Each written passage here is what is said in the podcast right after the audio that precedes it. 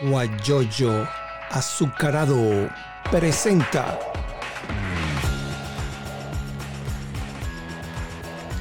la noticia con Eleazar Benedetto.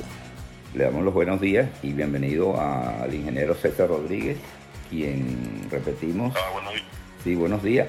Te presento, él es ingeniero mecánico, egresado de la Universidad de Oriente en 1979, tiene un magíster en ciencias gerenciales, mención producción en 1996 de la Universidad Gran Mariscal de Ayacucho. Más de 25 años de experiencia en la industria petrolera en las áreas de mantenimiento, operaciones, construcción y proyectos.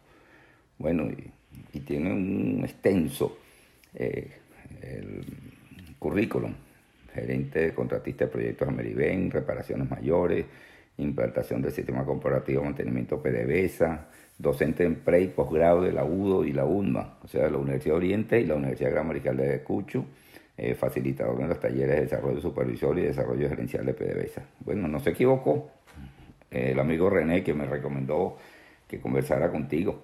Entonces, te vamos a dar los buenos días. Vamos a decir que Rosa, Rosana Palomo también se conectó. M. Laura C también se conectó, le damos la bienvenida y le damos los buenos días al ingeniero César Rodríguez para conversar un poco y bastante sobre, con las otras personas que hemos conversado, hemos hablado sobre el caso de petróleo de Venezuela y queremos también conocer cómo vamos a hacer los venezolanos para recuperar eh, el parque refinador de nuestra querida Venezuela, que está en muy mal estado, en, muchas partes está que no funciona. Buenos días y bienvenido, César. Ah, buenos días, César. Eh, saludo a tu audiencia. Y bueno, no voy a tocar el tema de la, digamos, de los procesos ni la refinería, porque el ingeniero René Lucena y el ingeniero Jorge Cancoff eh, eh, disertaron sobre el tema y explicaron muy bien estos conceptos. Quizá aquí me voy a dedicar más bien a, a lo que sería el plan de recuperación del parque refinador, de acuerdo a nuestra expectativa, nuestra experiencia y nuestro conocimiento. Eh, sin embargo, quería decirte que, en resumen, en, Venezuela eh, tenemos un nivel de capacidad de procesamiento de 1.3 millones de, barriles diarios, eso lo tenemos en cinco refinerías, y estas cinco refinerías eh, realmente son tres porque lo que es Bajo Grande se unió a Cardón digamos ahí, eh, que se llama el CRP, el San Roque se unió al Chao y Puerto de la Cruz, se llama eh, Refina Puerto de la Cruz, y tenemos la refinería del Palito. En total, pues tenemos tres complejos. Y a nivel internacional, tal como se mencionó, teníamos unos 2 millones de, nivel de capacidad, estamos hablando de más de 3 millones de, 3.3 millones de barriles de capacidad. Esto fue en el pasado. Recuerden que parte de esta refinería en el exterior, el gobierno que tenemos actualmente vendió con parte de esta refinería y se metió en unos negocios en Cuba, en, República Dominicana, en una refinería sencilla, que no da mucho, no da valor y que están en pésimas condiciones. Y se hace un resumen, digamos, como de la parte de, refinación. Entrando en materia, digamos, de la recuperación, eh, en el CRP eh, tenemos unas 24 plantas, de acuerdo al estudio Solomon, y 25 plantas en el carbón. O sea, estamos hablando de 49 plantas. Había otras plantas auxiliares, pero en, términos generales, estas 49 plantas son las principales. una de las características de la industria petrolera era el mantenimiento, sobre todo el mantenimiento preventivo. Sabemos muy bien que en la, en la parte de refinación tenemos hidrocarburos, eh, tenemos temperatura, pues y con oxígeno se presenta un incendio, de allí que la, la parte del mantenimiento es un elemento importante en las operaciones. Y dentro de ese mantenimiento está el mantenimiento preventivo, o sea que se intervienen los equipos o la planta antes que falle. En el caso de, de Paraguaná, el promedio de, de las paradas, dependiendo de su complejidad, cada tres años, cuatro años, cinco años. O sea, cinco años, digamos que un ciclo de cinco años tiene que pararse la planta para hacer el mantenimiento preventivo. ¿Qué significa ese mantenimiento preventivo que llamamos mantenimiento mayor o para de planta? Los equipos se, se aíslan, se aísla completamente la planta, eh, los equipos son destapados, se limpia, son inspeccionados, son reparados, se cierran, se hacen las pruebas respectivas y se pone en funcionamiento hasta un nuevo ciclo de cinco años. En la planta más compleja ocurre cada tres años, cada cuatro años. Pero esto se hacía en, de forma tal que las plantas no te fallen y, de, y, con pico a nivel de procesamiento. Así es. Si, si estamos hablando de 49 plantas en el CRP, esto significa que en promedio tenían que ejecutarse unas 12 paradas de plantas como promedio. La información que nosotros manejamos es que desde el 2003 adelante el número de paradas de plantas eh, eh, no se ejecutaba de acuerdo al, programa, se lo puede mover algún informe de gestión de la misma PDVSA Roja, pero la información que manejo es que de las plantas que apenas se ejecutaba, no se ejecutaban 100% por el problema de, materiales. Es decir, para que tengamos una idea, una parada de planta no puede hacerse si los materiales, digamos, críticos o equipos críticos se tienen disponibles y también los materiales eh, no críticos debemos tener tenerlo en planta eh, mayor del 85%. Eso garantiza el éxito de una parada de planta y entiendo que el problema, eh, digamos, que se tiene en industria petrolera, en la parte de refinación, en la parte de, materiales. Entonces, en otras palabras, desde 2013 en adelante, pues el CRP ha ido disminuyendo el mantenimiento mayor de las plantas y por ende, pues indudablemente la capacidad de, refinación o capacidad de procesamiento de crudo. El caso de la refinería de Palito se hizo una parada en el 2016. Eh, la información que manejamos de ahí de esa parada fue que eh, se hizo con una inspección, eh, digamos, no, la adecuada, fue una, inspección de parte de la gente de, de la PDVSA Roja, eh, la inspección, según algunos expertos, no fue la mejor por los controles de calidad. De hecho, cuando arranca la planta en el 2016, tuvieron que pararla porque la planta de catalítica, que es la que produce eh, gasolina o un componente de alto octanaje, presentó altos niveles de vibración. Aquí la información que manejamos es que esta planta, eh, lo que es catalítica, tiene unos absorbedores de vibración entonces se desmantelaron varias tuberías, eh, estamos dando 108 absorbedores de vibración. Cuando comienza la tubería, pues indudablemente no se ha calibrado y las personas que están allí me informan que, realmente la planta como se iba a reventar, el nivel de vibración era, bastante fuerte y hubo mucha fuga, hubo para necesidad de parar la planta de catalítica. Eso hasta hoy en día, la información que manejo, hasta un intento que han hecho, creo que han hecho más de cinco intentos, pues no han podido arrancarla. Estamos conversando. Eh, si tuvo un mantenimiento preventivo, un mantenimiento mayor en 2015, la empresa externa de inspección que estuvo allí dice que se cumplieron con los estándares, digamos, de, calidad en cuanto a la inspección, en los controles de calidad. En, resumen, eh, podemos decirle que el parque de refinación de 1.300.000 barriles está operando el orden de un 13, un 15 a un 20% cuando máximo, pero está operando plantas sencillas, tal como le dijo el ingeniero René Lucena, eh, planta de destilación que produce una nafta, pues, o una gasolina muy pobre en el orden de unos 60, 62 octanos, y eso no sirve para los vehículos. Estamos conversando. Es una situación de, digamos, César. del estado de la, de la, de la refinería. César, estamos conversando con César. Eh, estamos conversando con César Rodríguez. Él es un ingeniero y muy conocedor y trabajó muy, tiene más de 27 años de experiencia en la industria petrolera, conversando con él. Ahora pregunto una pregunta que se me ocurre, porque yo no conozco mucho de petróleo. Lo que he aprendido es lo que las conversaciones que tengo con René Lucena, que es un experto en eso, o un veterano. Eh, eh, eh, las plantas, las refinerías, yo tengo entendido que se paran cada 10 años para mantenimiento o se paran antes, porque yo recuerdo en Puerto La Cruz, la refinería de, Puerto La Cruz, contrataban personas, estudiantes de petróleo, para estar allí en el mantenimiento. Eso es cada 10 años, cada 5 años. ¿Qué es lo que manda los libros? Déjame decirte, el René habló de 10 años, entiendo que se refirieron a unos equipos. Okay. Eh, en cuanto a las refinerías, a las plantas, a las plantas de procesos, dependiendo de su complejidad, unas se paran cada 6 años, perdón, cada 5 años, que son las destiladoras atmosféricas. ¿Por qué? ¿Por qué cada 5 años? Porque el proceso no es tan agresivo. Okay. O sea, los desgastes, taponamiento o disminución de espesores no están agresivos. Las plantas, digamos, más complejas, catalíticas, ese tipo de plantas se paran cada cuatro años, cada tres años, cada dependiendo, digamos, de la complejidad o el nivel de, de, severidad de las operaciones, se pare menos tiempo. Pero la destiladora es cada cinco años, nunca pasa de allí, pues. Entonces, pero un proceso de, para que estemos, estemos claros, este, el, el, éxito de, una, de un mantenimiento mayor depende de un aspecto importantísimo que es la definición del alcance. O sea, la definición del alcance te permite saber qué trabajo va a ejecutar. Y en esa definición, definición del alcance comienza de cuando se le hizo ya la, parada a, la, a, esa planta. Okay. Y ahí se levanta algunas informaciones de equipos que posteriormente, dependiendo de la evaluación de desgaste que tenga, debe reemplazarse.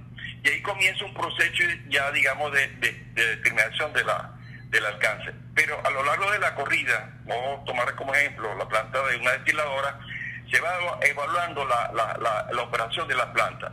Y eso va definiendo más el alcance. De forma tal que cada, cada el proceso comienza 15 meses antes, donde ya se tiene un alcance más, más definido y se hace la procura de los materiales, materiales a largo tiempo de entrega o los equipos a largo tiempo de entrega, que de acuerdo a esta experiencia dura más o menos un año. Entonces, para que tengan una idea, ese proceso de planificación de mantenimiento mayor comienza prácticamente 15 meses antes de iniciarse la, parada de planta. Bueno, ¿Y esto qué hace? Pues, esto, esto, esto garantiza el éxito de la parada o el mantenimiento mayor, el mantenimiento preventivo. ¿Por qué? Bueno, porque se tiene los materiales críticos, los materiales largo de tiempo de entrega, o el equipo vitales, pero también eh, debe contarse con más del 85% de los materiales normales para tener un éxito en la parada de planta. Ah. Y ese es uno de los grandes problemas que se ha tenido en la industria, porque los materiales no se, no, no se tienen. No hay. Fíjate. Para un poquito más en detalle. Espérate, César. Aquí hay un amigo tuyo, creo que es colega, se llama Leobar. Leobar Ver, es lo que se escribe. Dice, que la, él, dice cada dos años. Y, aquí también tenemos a René Lucena que dice depende, destiladores cuatro años, FCC tres años, al dos, no, sé qué quiere decir FCC. Es, bueno, ¿no? Esta participación de la gente eh, con las preguntas que la están haciendo aquí en, en, nuestra, en nuestra Instagram. Está también eh, Juan Cabrera, con quien conversamos hace días, y también Carlos Escala, eh, M, M, Cabrera también se conectó, eh, Rodolfo Gil, allá de Guanta, que manda, envía saludos. Bueno, y continuamos, porque a mí me llama la atención, a mí me llama la atención para que, para que, para que bueno, Leo Leobar dice que la pérdida del parque refinador, Leonardo, tiene las torres en mal estado según. Ahora, lo que sí me llama la atención es que, aparte de, lo que me estás eh, planteando, excelente clase magistral, es que nos diga la planta, la, la refinería de Puerto La Cruz. Allí se comentó, yo no sé si es verdad, eh, había la posibilidad que la iban a poner en funcionamiento y la gente empezó a decir, no, no lo hagan porque va a explotar, porque esa tiene parada, tiene mucho tiempo detenida, parada y se puede explotar porque faltan que estén circulando por las redes, por las tuberías, muchas cosas. Entonces me gustaría también que después explicaras eso. Adelante. Sí, algunos conceptos, digamos, eh, las mejores prácticas mundiales, eh, digamos, en cuanto a la refinería, se fueron alargando tiempo entre paradas de planta. Efectivamente, como dice el ingeniero René Lucena, algunas paradas anteriormente se hacía cada dos años, pero la idea de, era, era correr esa parada un poco más cada tres años. Y de hecho ya en Paraguaná eh, ya se venía logrando indicadores solo o PaySector o mejores del mundo, digamos, estar entre el primer cuartil en cuanto a la duración de las paradas y en cuanto al costo de las paradas y en cuanto a eh, la, la, corrida de las plantas. Indudablemente hay distintos criterios, pero esto depende, eh, por supuesto, de las condiciones de integridad mecánica de la planta. Pues una, una, una, si bien es cierto, por ejemplo, una destiladora atmosférica tiene cada cinco años pudiera darse antes si en, dado caso las condiciones integral mecánica así lo indican. Pero yo estoy hablando de los estándares internacionales de las mejores prácticas. En cuanto a la, quisiera saludar al, colega Juan Cabrera, déjame decirte que yo formo parte de la junta directiva del Centro de Ingenieros de Estado en Suati, del Centro de, Profesionales, y el ingeniero, y allí nombramos ocho comisiones en el Colegio de, de Ingenieros y una de esas comisiones eh, se llama Energía y Mina, que la preside el ingeniero Juan Cabrera, y yo formo parte de esa comisión. Yo quisiera aclararte, antes de explicarte la parte de la refinería, quisiera decirte que hay algunos voceros en las redes que se llaman expertos en materia petrolera. Yo tengo 25 años en la industria petrolera y, he estado trabajando en la parte minera también como, y como contratista y realmente no me considero ningún experto. Soy más bien, me considero más bien un, vocero. Y también hay catedráticos que nunca están en una refería y dan opiniones, digamos, como si fuera experto en la materia. Okay. Realmente yo estoy aprendiendo con todo esto. Pero volviendo al tema que me preguntaste de la oficina de Puerto de la Cruz, déjame decirte que eh, tuve la oportunidad de, como conozco un poco de, refinación eh, eh, y evaluando toda la refinería, la refinería de Puerto de la Cruz, de acuerdo a la información que nos dio la empresa que hizo la inspección de los controles de calidad, me dice que el 2015 la, la, planta o la, los chequeos, las revisiones técnicas cumplieron con los estándares, así que el mantenimiento fue adecuado. La ventaja que tiene la de Puerto de la Cruz, que aquí tenemos el crudo, aquí tenemos el crudo que no lo tiene el palito ni lo tiene Paraguaná, aquí tenemos Mesa 30 que puede correr en la unidad de A1 y tenemos Santa Bárbara, que es un crudo liviano que puede correr en la de A3. O sea, el crudo lo tenemos acá y otro elemento importante que esta refinería es autosuficiente en los servicios. O sea, aquí, por ejemplo, mientras que el, agua hay que llevarla de otro lado, como el caso de, de otra refinería, aquí nosotros tenemos nuestra propia planta de agua en Puerto de la Cruz, esta refinería, y también todos los servicios, el sistema, eh, la parte eléctrica, uh, etcétera. Todos los servicios industriales eh, lo, tiene. Y otra ventaja que tiene Puerto de la Cruz, que hay un, proyecto, digamos, que lo tuve la oportunidad de leer en las redes, que fue considerado con excelentes resultados, que es Barcor 1 y Barco 2. O sea, tiene unas, instalaciones sumamente nuevas aquí en la refinería. Y también el proyecto de conversión profunda, que tiene un avance de un 80%, eh, y este, estamos dando más de 8, 8 millardos de dólares, que realmente son instalaciones sumamente nuevas en relación a otras instalaciones. O sea, si bien es cierto, esos proyectos que revisarlos, pues pero indudablemente tiene equipos nuevos allí. O sea que Puerto de Cruz presenta una gran ventaja, digamos, como una de las victorias tempranas en cuanto al arranque. Que la gente dice que no sé, que el peligro, no, el, peligro no está en Puerto de Cruz, en todas las instalaciones de refinación, y no solamente de, refinación, sino también de producción, porque no estamos seguros del el, si esos programas de mantenimiento se venían cumpliendo como, como debe ser. Para que tengan una idea, eh, y la, audiencia, eh, algunas con una empresa de inspección, en 30 días se podríamos tener un alcance definido de una planta destiladora atmosférica y vacío. O sea, con 10 inspectores en un mes podemos saber realmente cómo está la situación de la planta.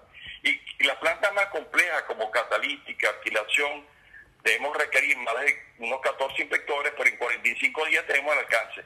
O sea que si tenemos, digamos, los recursos de inspectores, que sí se puede conseguir, pues, eh, porque tenemos empresas de, punta en Venezuela, pero también se puede encontrar en el exterior, podemos tener una evaluación de integridad mecánica de la refinería pues, en, corto tiempo.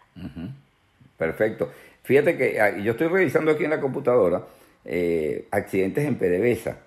Y entonces hay personas, eh, dirigentes sindicales, que dicen PDVSA registra semanalmente entre dos y tres accidentes en instalaciones, ¿no? Es grave, ¿no? Y aparte de eso, eh, hoy en la mañana o anoche, en Morichal, no recuerdo exactamente, una explosión de un tanque, algo así parecido, y me enviaron la foto con el incendio de esa situación que sucedió ayer noche o hoy en la mañana, no recuerdo exactamente. Pero aquí dice que se perdió el parque refinador por falta de gerencia de mantenimiento y la corrupción asociada a la política. Eso lo envía también Leo Bar, Leonardo, ah, Leonardo Torres, se llama él, Leonardo Torres. Saludo a César Rodríguez. Él es el que nos está dando algunos, algunas preguntas, alguna situación que maneja allí. Te envía saludos Leonardo Torres.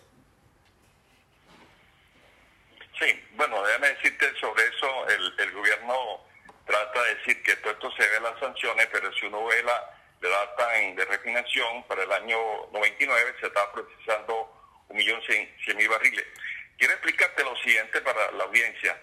La capacidad de, que tiene un millón, un millón trescientos de capacidad de refinación en Venezuela, normalmente las, plantas no operan a, ese, a 100%, ¿ves? normalmente operan un 85%.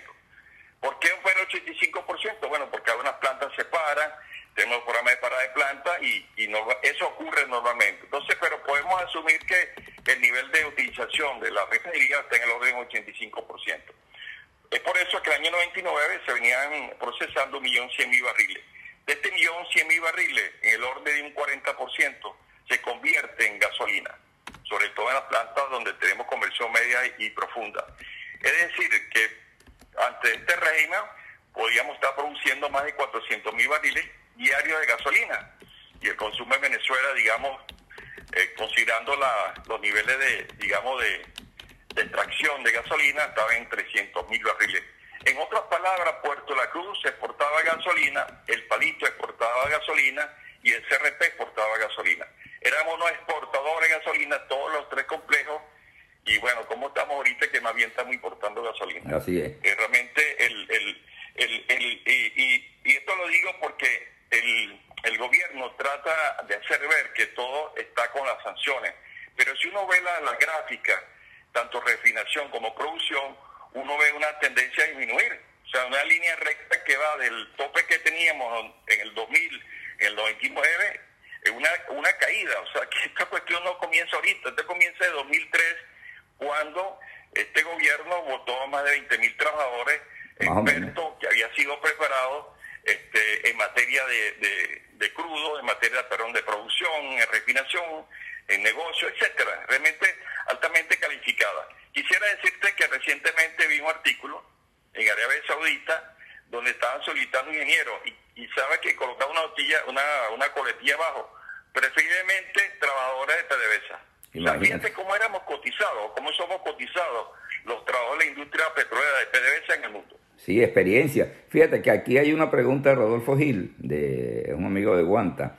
Él dice, eh, una pregunta para tu invitado, ¿por qué la refinería conversión profunda no se construyó en el centro, en el, en el complejo criogénico de José? Yo no lo sé, no sé si César Rodríguez lo sabe. Bueno, eh, indudablemente no se construyó porque aquí el, en el plan de Puerto La Cruz teníamos, hay normalmente se toma mucho en cuenta varios, varios entiendo que un elemento que se toma en cuenta fue la infraestructura que ya existía aquí en, Puerto La Cruz, eh, digamos la región Puerto La Cruz, este, de, tancaje, tubería, oficina, sala de control, etcétera, que eso indudablemente influye en la toma de decisiones. Ahora, esa planta de conversión profunda, pues ya, digamos, se estaba preparando, digamos, para procesar el crudo eh, trapezado y pesado, pues. Sí, sí, te estamos escuchando. O sea, que, sabes que la mayor reserva que tenemos es crudo trapezado, pues. Entonces, ya eh, Venezuela, digamos, de los, de los años 97, 95 ya visualizaba, digamos, que ese potencial de crudo que tenían y por eso habían en el mundo para procesar ese crudo extrapesado. Y aquí en los mejoradores, pues indudablemente permite procesar ese crudo y convertirlo en crudo, digamos, comerciales. Ahora estamos conversando con César Rodríguez, ingeniero, egresado de la Universidad Oriente, que, es una universidad que, que produce, que egresa muchos profesionales excelentes. Pero hay una pregunta eh, interesante. Dos. Una, ustedes están eh, incorporados en lo que llaman el Plan País. ¿Qué tienen previsto para recuperar la refinería en cuanto le den chance a toda la gente que está afuera, a los profesionales de petróleo jóvenes? Que, bueno, yo conozco aquí en, en Houston, Texas, conozco una cantidad de, de jovencitos, no pasan de 30 años, que son ingenieros de petróleo, pero no están trabajando en, en esa área, están haciendo otras actividades. Entonces, ¿usted tiene previsto tomar esa, esa, esos profesionales que están en el exterior, que están en el mundo, en diferentes partes del mundo, llamarlos cuando, para que se incorporen aquí en, el, en la parte de la recuperación de las refinerías en Venezuela? Sí, eh, gracias por la pregunta, muy importante. Mira, es un acuerdo político eh, para rescatar a Venezuela de la crisis social compleja y del colapso económico. Así está concebido. Este plan tiene 11 áreas, en la cual una es las áreas de la parte de energía mina, y tiene 57 temas. O sea, cubre toda, digamos, la, eh, la parte de seguridad, la parte de alimentación, eh, salud, etcétera. cubre todas estas áreas. En lo que respecta a lo que es la parte de energía, eh, nosotros hemos estado trabajando el año 2017, eh, estamos hablando como unas 150 personas.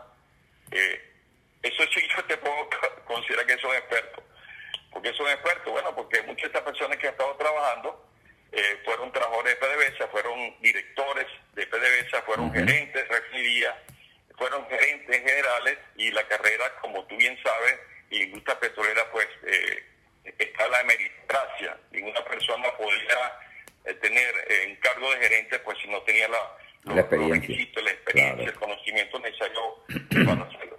También en este plan país ha participado gente de petróleo, que en cierta forma agrupa muchísimos, muchísimos trabajadores de la industria petrolera que fueron despedidos, de esos 20.000 trabajadores que fueron despedidos. trabaja también Cerice, Coener, el Grupo Orinoco, la Sociedad de Ingeniería del Petróleo, también, y muchas personalidades, eh, digamos, personas jubiladas, pues que no pertenecen a estos grupos, pero que indudablemente han, han desarrollado o han participado en, digamos, en el Plan País.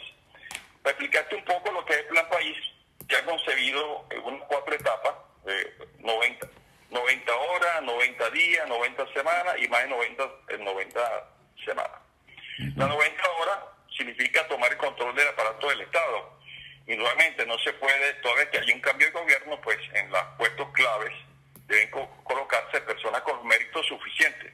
No es como ahorita que acaban de nombrar un, un viceministro en refinación y estuvo en proyectos, o sea, no, no ha estado en la parte ni, ni como mantenimiento, ni como técnico, ni como operación de refinería. Y el presidente, y el presidente mira, César, y el presidente, el presidente PDVSA es un militar que tengo entendido que no tiene conocimiento de la materia petrolera. Bueno, claro. Bueno, eso forma parte, eh, yo digo, una cuestión de sentido común. O sea, tú no vas a un médico o un especialista si el especialista no tiene conocimiento. Entonces, Déjame revisar lo que es el, plan país. Entonces te mencionaba que tiene 90 horas, que es la toma de control del aparato del Estado, 90 días, que ejecutar la medida para atacar la emergencia económica y social en el corto plazo. Quiero decirte que la 90 horas y 90 días ya ha sido desarrollado 100%, se llama Plan Táctico de Emergencia. Este plan de táctico de emergencia tiene un documento donde abarca los procesos de producción, gas, refinación, petroquímica, digamos, un plan elaborado por unos más de 150 profesionales con los mejores eh, conocimientos y eso yo sí podría llamar que son, que son eh, expertos petroleros. En las 90 semanas siguientes viene de implementar política a mediano plazo para procurar la estabilización de la República, se llama una fase de estabilización y luego la reforma estructural.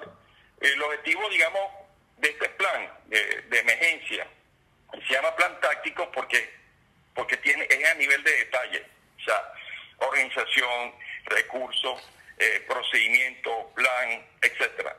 Entonces, en la parte de objetivos principales tenemos propiciar la gobernabilidad, estabilidad y la paz laboral. O sea, nosotros no queremos como el año 2000, 2002, eh, cuando el gobierno, digamos, despidió 20.000 trabajadores. Ese es un proceso que debe ser armonioso, debemos trabajar con la gente que está allí por supuesto hay que evaluar las, las pericias y los conocimientos, porque hay mucha gente buena, así como hay gente en, el, en la Fuerza Armada, también tenemos en la industria petrolera. Hay que estabilizar las funciones críticas de la empresa y mantenerla continuidad operacional. Hay que optimizar la infraestructura y los recursos disponibles para generar mayor valor agregado posible. Y aquí quiero hacerte un acto que la empresa, uno de los problemas de, la, de PDVSA, que siendo una empresa comercial, pasó a una empresa social. Es decir, la razón de ser de PDVSA era darle mayor valor agregado, producir más dinero para el Estado, para que invierta en salud, educación, seguridad ciudadana, una empresa social. Entonces tú tienes a PDVSA vendiendo comida, viene sembrando pollo, viene sembrando, qué sé yo, miles de miles de cosas. Cosas que no tienen nada que ver con eso. Se, se divirtió lo que era lo que era PDVSA. Exacto. Te estamos escuchando, te estamos escuchando, ¿no? Te estamos escuchando. Sí, déjame, decirte que hemos hecho varios, varios ejercicios. Claro, estamos haciendo ejercicios porque no sabemos cómo están las instalaciones. Hay que, había que hacer una auditoría técnica administrativa de cómo están las instalaciones, pero algunos ejercicios que hemos hecho, eh, pudiéramos estar produciendo unos 200 mil barriles de, gasolina a procesar unos 500 mil barriles de, crudo. O sea que pudiéramos, digamos, eh, eh, satisfacer el mercado eh, local eh, con un nivel de procesamiento de unos 500 mil barriles. Y aquí quiero llamar la atención en un elemento importante, que hice un cálculo de considerando 4 millones de, vehículos, el nivel de consumo eh, en Venezuela sería como 160 mil barriles diarios. Pero eso se le puede añadir un 30% más por las motos, este, los botes, los pescadores, etcétera, pero estaría en el orden de 200 mil barriles, un poquito más.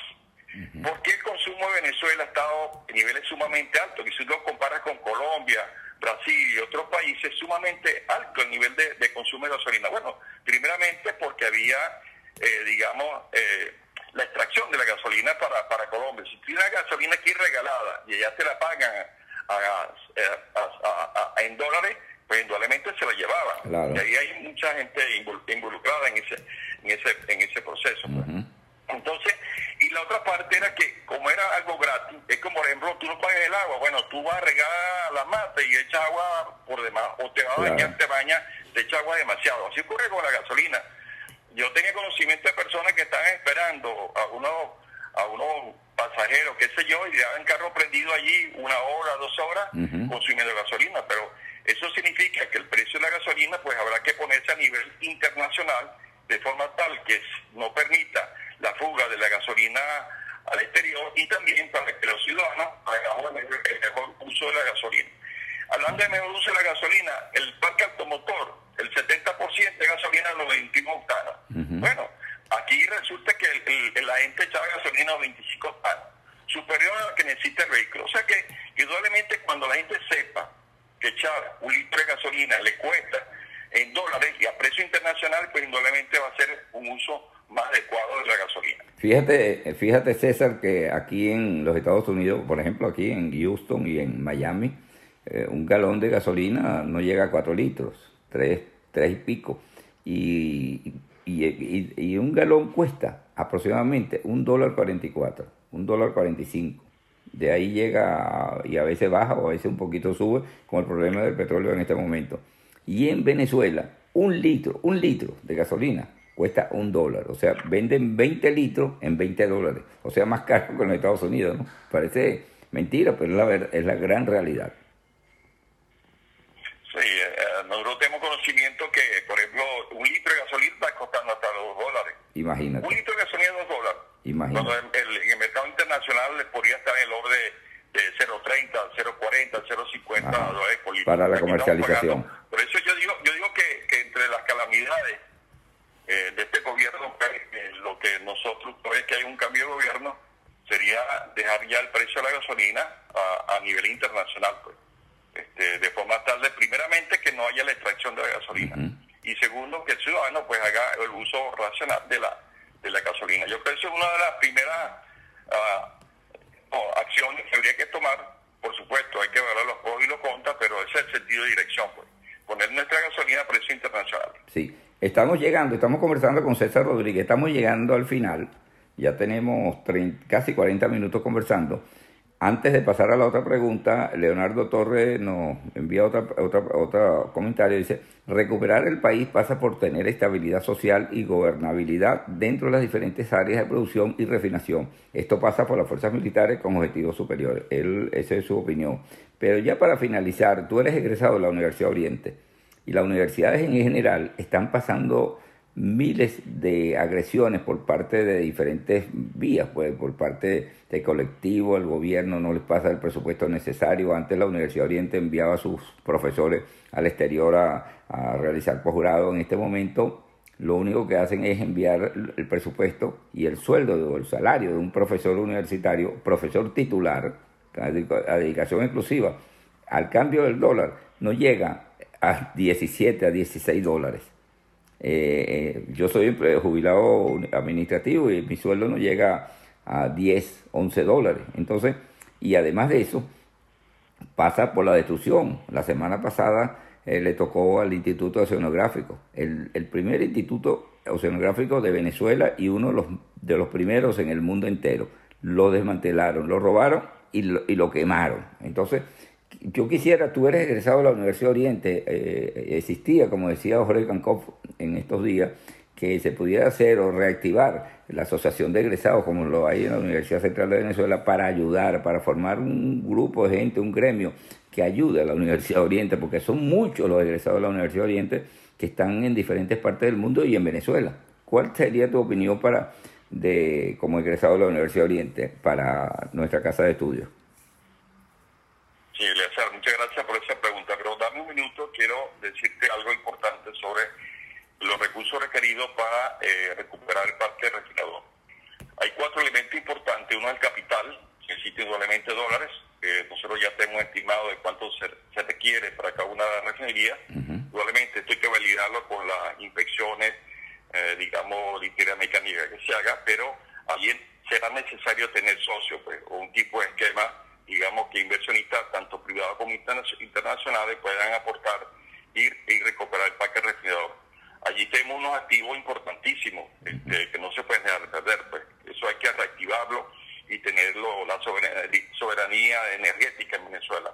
Otro elemento importante es el recurso humano. Acuérdense que votaron más de 20.000 trabajadores algunos de estos trabajadores están trabajando en empresas a nivel internacional, empresas, digamos, altamente reconocidas. Muchos de ellos están dispuestos a regresar, si se permite, a, la recuperación de la, de la industria petrolera.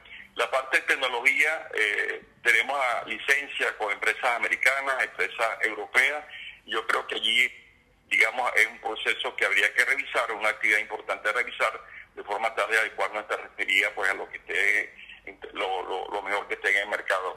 Y otro elemento importante sería la parte de norma y procedimientos operacionales de mantenimiento, la parte ambiental y la parte de seguridad, seguridad, higiene y ambiente, tal como lo he mencionado, pues eh, un desastre en cuanto a la parte de accidente, incendio, derrame. En el lago de Maracaibo, pues da pena ver eh, el lago de Maracaibo lleno de hidrocarburos. Aquí en la parte del sur del estado de Suati derrame en, el río, etcétera, etcétera. Entonces, volviendo a tu pregunta en cuanto al laudo, este, sí, como tú mencionaste, yo estudié en laudo, eh, fui profesor de matemáticas, diseño mecánico, mecanismo, y también fui profesor de posgrado en laudo, un convenio de la UNEFA, y daba una, alguna materia allí. Este, tuve la oportunidad de, ver que el Consejo Universitario eh, menciona que el 5 de mayo de 2019 eh, personas afectadas al oficialismo tomaron el rectorado. Tuve la oportunidad de, ver varias Es increíble la destrucción que llega esta gente. Tú me parece que fuera como la gente del el, ICI. Si no estás conmigo, te voy a destruir. Algo así. Porque, oye, no se, no se entiende cómo una, unas instalaciones que están precisamente para formar el recurso humano de aquí, del, de, los, de los estados orientales, ven a unas personas que son eh, afecto al gobierno la vayan a destruir. Así yo comparo esto con ISIS. Yo, si no estás conmigo, está destruido. En cuanto a la denuncia, no solamente en el caso del Instituto Oceanográfico, también en Esparta, Maturín, aquí mismo, aquí en la Universidad de, aquí en Puerto La Cruz, en Ciudad Bolívar, pues realmente el, grado de destrucción es muy grande. Yo, de verdad, esto no, no cabe en ninguna cabeza el grado de destrucción, porque uno habla de universidades, pero así está el Sistema Eléctrico Nacional, hasta, hasta la CBG, en Plaza Cementera, la parte de agricultura. Oye, pareciera que fuera una política de Estado destruir todo. O sea, oye, esto no, no Muy lamentable. Y, y, para decirte que, el, en resumen, el gobierno no ha cumplido con lo establecido en la Constitución, pues. El ciudadano común debe entender que cuando un gobierno no cumple, eh, digamos, lo que está establecido en la Constitución, pues debe cambiarse. El ciudadano de y hay unas personas todavía porque le dan la bolsa clara y la cuestión, hay un control social que tiene el personal, digamos, la gente, digamos, embobada, yo diría, pero, pero la gente hace cuenta que si no hay confianza en el país, nadie va a invertir. Cuando tú tenías una, una inversionista privado venezolano con una empresa, se le propia, no se la paga, empresas internacionales que se la quitaron, no, la, no, no le pagan, ¿quién va a invertir en Venezuela? Exactamente. No hay confianza, es imposible eh, que haya inversión en Venezuela con este régimen que tenemos actualmente. Fíjate que Rodolfo Gil eh, hace un comentario que dice, lo que es una realidad es el impacto de la salud de la gente que vive en el área circundante de la nueva refinería, del proyecto este eh, profundo que tú hablabas. Eso debe ser evaluado en el plan país. Y también Víctor Ortega, quien es trabajó en, en, en, asuntos públicos allá en Anaco, PDVSA, Dice qué procesos se podrían hacer en estos momentos donde el crudo está a un precio por debajo del costo de producción. estos son comentarios que se están haciendo, no sé si tienes alguna respuesta para despedirnos. No, claro, por supuesto. Mira, ve, déjame, déjame decirte que, eh, que las gripes, tomándose gripe como el, el COVID-19, no son eternas, son, son, enfermedades temporales. O sea, eh, indudablemente hay un, hay un tiempo y esto debe, debe desaparecer, pues. Y el pasado hemos tenido pandemias pues, que no dura toda la vida. Lo cierto es que Venezuela es un gran atractivo al inversionista privado, nacional e internacional.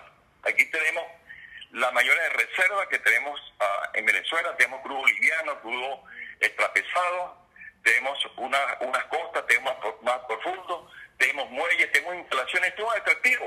O sea, hay países, digamos, como Singapur, otros países, digamos, que no tienen tanta ventaja competitiva como Venezuela. Yo creo que toda vez que esta parte de, de, de la pandemia pase, pues yo soy muy optimista, yo creo que va a haber un rebote, la economía está, ha estado estancada, pero indudablemente debe volver a, la normalidad. Se debe, debe un rebote en la economía en la cual el sector productivo comience a reactivarse y luego una estabilización. Yo soy muy optimista, aquí en Venezuela tiene grandes atractivos para, para, para el mundo, no solamente la industria petrolera, también tenemos el turismo y otras áreas. Así que soy muy optimista en ese, en ese sentido. En cuanto a la contaminación de la conversión profunda en, en, la región de Puerto La Cruz, eso no, no es correcto. Eso ni siquiera está operando. Estamos hablando que eso tiene un 80% de, de, avance. Y la nueva tecnología, pues hay, hay plantas, sistemas de tratamiento de gases, hay plantas ambientales. La industria petrolera en la refinería propiamente, porque está muy cerca, además, pues las normas eh, deben cumplirse los mínimos, digamos, en la, en la parte de seguridad para que tener una operación confiable. La parte de ambiente es muy importante para la industria petrolera. No podemos producir si está afectando el, medio ambiente. Bueno, César, te agradecemos mucho. No sé si tienes algún ah, algo para algún comentario para despedirnos. Solamente agradecerte este contacto que hicimos a través de Instagram, de Instagram arroba Eliazar Benedetto. Eh, el problema de no hacerlo a través de Instagram con César es por el problema de la de, del, Internet, que es muy fallo. Nosotros estuvimos conversando en una oportunidad con el ingeniero Cabrera, Juan, Juan Cabrera, y, y se caía la llamada, entonces tuvimos que hacerlo vía telefónica. Lamentablemente esa es la situación. No sé si tienes algún comentario ya para despedirnos y darte las gracias. Sí, bueno, eh, simplemente quería decirte y ratificarte que yo no soy ningún experto petrolero, soy un vocero, eh, digamos que conozco la industria petrolera y conozco un poco más la parte de, refinación. Estamos completamente a la orden, estamos trabajando, seguimos trabajando por la recuperación de la industria petrolera. Eh, muchas gracias, Lesa, por la entrevista. Muchos saludos a la audiencia, algunos son conocidos y esperamos que esta, eh, digamos, este foro que hemos tenido eh, vía teléfono haya servido de ayuda para conocer un poco más lo que es la industria de refinación y lo que es la parte de el mantenimiento preventivo y la parada de planta. Y por cierto, ahora no se puede llamar parada de planta, se llama rehabilitaciones porque los daños causados en estas instalaciones son bastante graves. Bueno, muchísimas gracias, un gran abrazo para ti y los tuyos. Muchas gracias eh, al amigo César Rodríguez y nosotros nos despedimos. Eh, Leonardo Torres nos envía otro comentario, dice, excelente análisis, creo que tenemos futuro, Dios mediante, al salir de este disparate de gobierno. Dios nos oiga, amigo Leonardo. Y bueno, y gracias por todos estos contactos telefónicos, porque vemos pues que la gente está eh, completamente. Y eh, también hay otro que está conectado, que es Alfredo Macucci. Alfredo Macucci estuvo, estuvo por allá por los lados de Arabia y tal. Bueno, PDVSA lo llamó, no, te tiene que venir para acá. Hoy está de cumpleaños, pero un cumpleaños como lo hacemos todos, eh, reducido, un grupito muy reducido, porque por el problema de, existente en, eh, de las reuniones, que no se pueden hacer las reuniones eh, entre mucha gente. Así que Alfredo, muchas felicitaciones. Y Alfredo ya está pasando los 60 años, 60 y pico, no sé si llega ya a los 70. Así que eh, muchas felicidades y yo sé que la señora y los hijos van a hacerle su torta y van a celebrar su, su cumpleaños en familia, porque no se puede invitar más nadie, ¿no? Que tengan un feliz día y mañana eh, estaremos en contacto nuevamente con otra persona que vamos a... Ya me están diciendo que son 67 que cumple, el eh, que cumple Alfredo Macucci. Bueno, 67, un buen número. Buenos días, le saluda Eleazar Benedetto Gómez de, Houston, Texas, Estados Unidos. Nos retiramos. Ustedes pueden escuchar esta, esta entrevista a través de Instagram durante 24 horas. A las 24 horas se retira, no yo, sino la retira el mismo Instagram. Y si la necesita, nosotros la vamos a enviar a César y se la vamos a enviar también a, a Alfredo Macucho para que la comparta por allá por, por la gente de petróleo. Aquí está Rodolfo Gil, dice cientos de denuncias de las personas de las delicias, portuario y guanires son constantes debido al polvo producido por la construcción de la refinería, de refinería y aún no entra en funcionamiento, en funciones. Bueno, de eso vamos a hablar, Rodolfo, en cualquier momento con otro de los invitados petroleros para continuar con esta entrevista. Buenos días y que la sigan pasando bien. Guayoyo azucarado presentó la noticia con Eleazar Benedetto.